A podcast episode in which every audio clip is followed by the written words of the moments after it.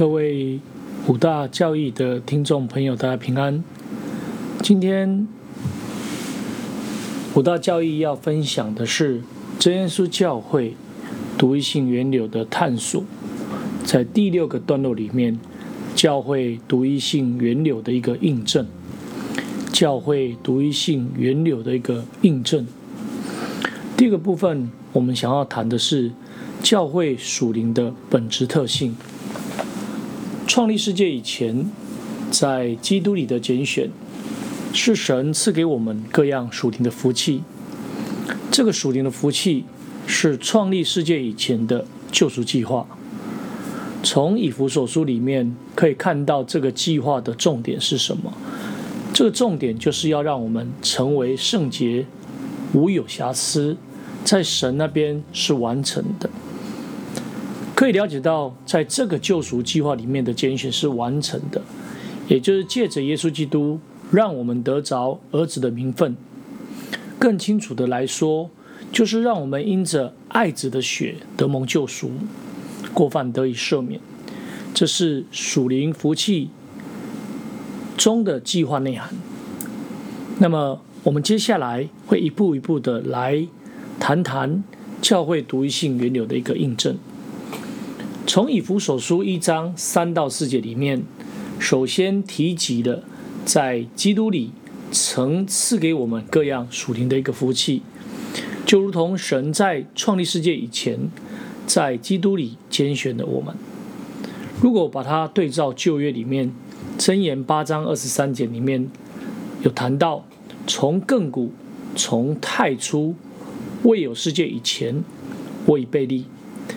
太初的这个字眼，在七十四译本里面可以翻译成为 “n 啊嘿”，就是在起初。所以可以看到基督先存性的一个预言，在基督里拣选了我们的这样的一个名词，就是基督与教会先存性的一个关键性。因为以弗所书里面一章。五至十四节，进一步的可以看出，借着耶稣基督得着儿子的名分，并且是在基督有盼望，也更是直到神的名被赎的一个过程。也就是在这被赎的三个称赞的里面，可以看到这是天上各样属灵福气的一个内涵，就是天上的福气会落实在地面。也就是基督跟教会的一个先存性，这个先存性的一个计划被拣选的结果，就是成为圣洁无有瑕疵。那么，透过以弗所书一章三到十四节里面，这个天上各样属灵的福气，以三个称赞的内容来作为分段。第一个，借着耶稣基督得儿子的名分；第二个，成为在基督有盼望的人。第三个，领受圣灵，等候被救赎。那么，将这个三个层面综合十五到二十三节里面来做一个整合性的一个探索的时候，我们可以了解到，这是教会内所发生的一个事情，也就是耶稣基督从死里复活之后，这个救恩之中所带来的盼望。是天上属灵夫妻的一个蓝图。如果再将它把希伯来书十二章的二十二节至二十四节做一个类比的时候，我们可以看见有相同的地方。第一个，我们乃是来到锡安山永生神的诚意，就是天上的耶路撒冷。第二个，那里有千万的天使。第三个。有名录在天上诸长子之会所共聚的总会。第四个，有审判众人的神和被成全之艺人的灵魂。第五，并新约中保耶稣以及所洒的血，这血所说的比亚伯的血更美。而希伯来书的作者就已经把以弗所书中天上属灵福气、圣洁无有瑕疵的蓝图，借着锡安山永生神的诚意。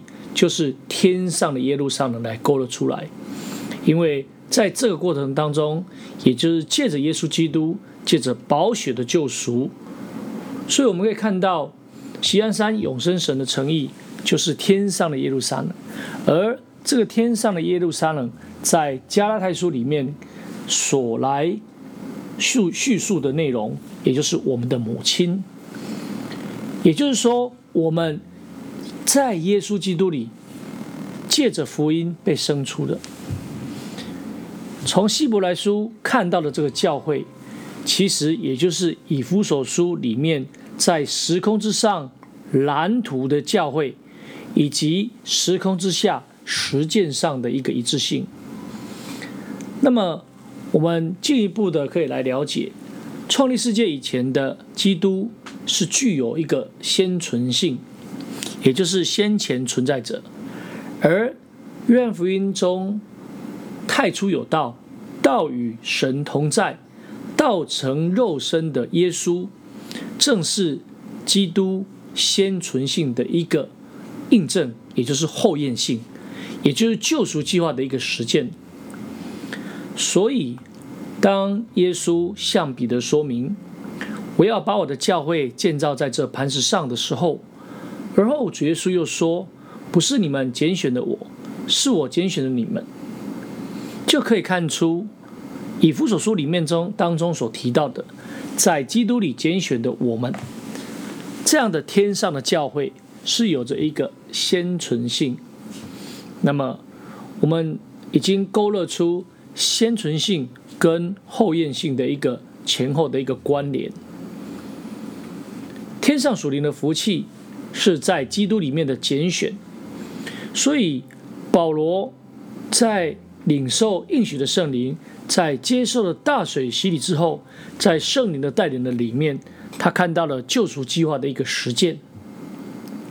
他对着以弗所的教会这样说：“圣灵立你们做全群的监督，你们就当自己谨慎，也为全群谨慎。”牧养神的一个教会，就是他用自己血所买来的，或做救赎。本质上，先有天上教会的蓝图，之后才有地上教会的一个实践。所以，如果我们再回顾一下，在第一个主题里面，独一真神的主题里面，我们可以看到神是独一性，神有着所谓独一性的一个。啊，范范畴，而这个独一的神，在创立世界以前，在基督里拣选的我们，这是神救赎经纶的一个预备。而希伯来书的作者论述到旧约的选民因着信存着信心而死，并没有得到所应许的。这些选民羡慕更美的家乡，就是在天上的，所以神被称为他们的神，并不以为可耻。因为他已经给他们预备了一座城，可以了解到选民所羡慕更美的家乡，神已经预备，而这个城是喜安山，是永生神的诚意，就是天上的耶路撒冷。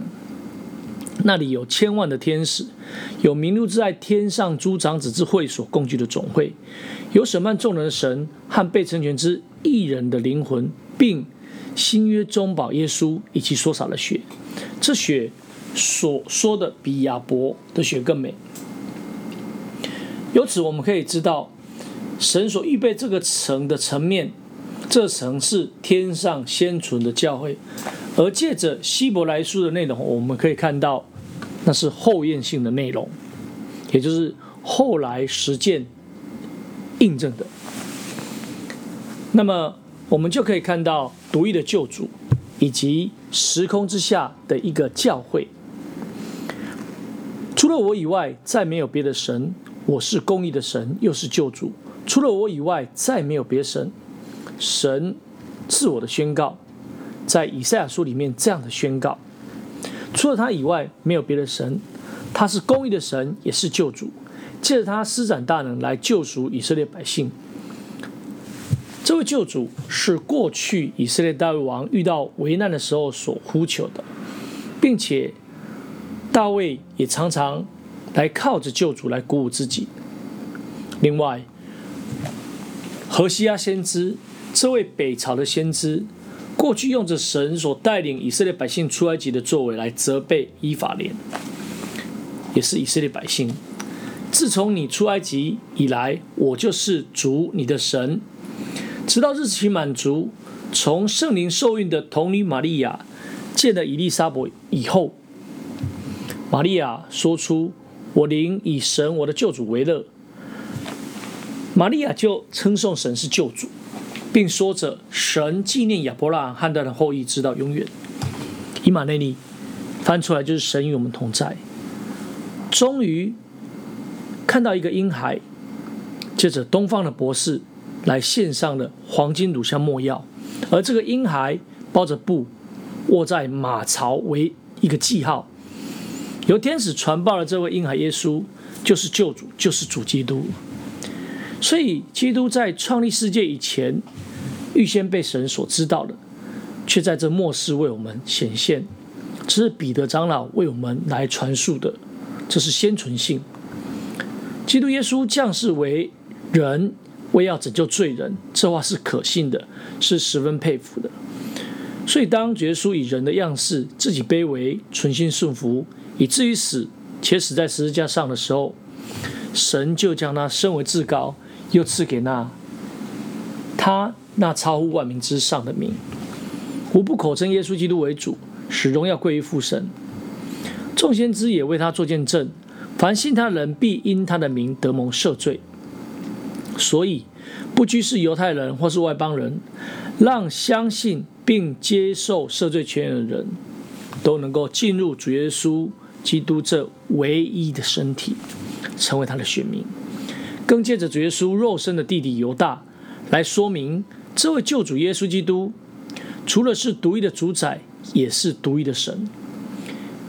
借着独一的神，他自己的血所买来的，能够进入神的教会，而神是基督的头，而基督又是教会的头。基督与教会的关系，如同丈夫与妻子一体的关系。若回到伊甸园中夫妻的一体性来看的时候，教会是基督的心腹，是唯一又是一体，并且无法分离。所以想当然尔，独一的救主也只有能有唯一的教会啦。那么，在应许圣灵建立独一的教会的过程里面，从加拉太书里面来写到，这便叫亚伯拉罕的福，因基督耶稣可以临到外邦人。是我们因信得着所应许的圣灵。加拉太书三章十四节里面，应该要把它翻译成为灵的应许，否则就不用祈求圣灵了。而灵的应许是从耶稣死里复活之后，向着门徒说的，要奉他的名传悔改赦罪的道，从耶路撒冷直到万邦。我要将我父的应许降在你们身上，要他们在城里等候。直到领受那从上头来的能力，是主耶稣向他们吹一口气，说：“你们受圣灵。”用着这样的应许来给予使徒，更是主耶稣在升天之前再一次的说明，要他们不要离开，要等候父所应许的。所以，真的有一群人在耶路撒冷同心合意的横切的祷告，从一开始有着一百二十人，直到五旬节到了。应许的圣灵果真照着神所应许的降下了，所以他们就都被圣灵充满，按着圣灵所赐的口才说起了别国的话来。那么彼得就引用了过去约尔先知所说的预言，说明将有圣灵降下来的一个讯息，要这样子才可以得到应许圣灵，就如同彼得对着当时散居。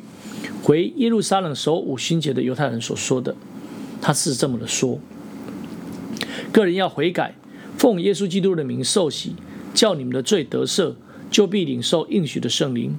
这圣灵不单单是给犹太人，也是给外邦人。而圣灵就是神借着耶稣基督，我们救主厚厚的交在我们身上的，是我们得天国基业的一个凭据。这记载在以弗所书的一章十四节里面。所以，借着五旬节应许圣灵的降下，让同样领受应许圣灵的保罗，在接受了大水洗礼之后，借着他在书信里面所谈到的，了解到要借着教会，借着教会才是天上执政掌权的，能够得知神百般智慧的一个属灵的一个团体，而神的奥秘就是基督，所有一切的智慧知识都藏在他的里面。那么，我们就可以在教会里连接于元首基督，建立出基督的身体。这身体只有一个，也就是独一的教会。而这个教会事实上是从天降下圣城的耶路撒冷，这个属灵独一的教会，也就是天上的耶路撒冷，最后会有着降下来的一天。从启示录的第七章中，以色列受印的十四万四千人开始，进入到十四章，约翰长老观看羔羊站在喜恩山，同他又有十四万四千人，这些所数不过来的人。也就是跟随的羔羊，无论羔羊往哪里去，他们都紧紧的跟随。那么，在启示录十七章里面，进一步的来说明，与羔羊一起，并且是蒙召被选有忠心的这些人，是骑着白马，跟第六章一样，是骑着白马，也是穿着光明洁白的细麻衣。这些人是地上绝书宝血所救赎的，最终。他们会保守在拿奥斯这个殿里面做礼拜，也就是在至圣所的里面。这些人的信仰是一种完全的。最后，当地面教会接受宝血救赎的人进入完全的时候，那么属灵圣城新耶路撒冷将会从天而降，更是绝书在临白色大宝座审判的那一刻。感谢主，那我们在这一段里面的分享就到这里。那么在下一段的里面，我们会继续来分享教会象征性的一个印证。感谢主，今天的分享就到这里，大家平安，下次再会啦。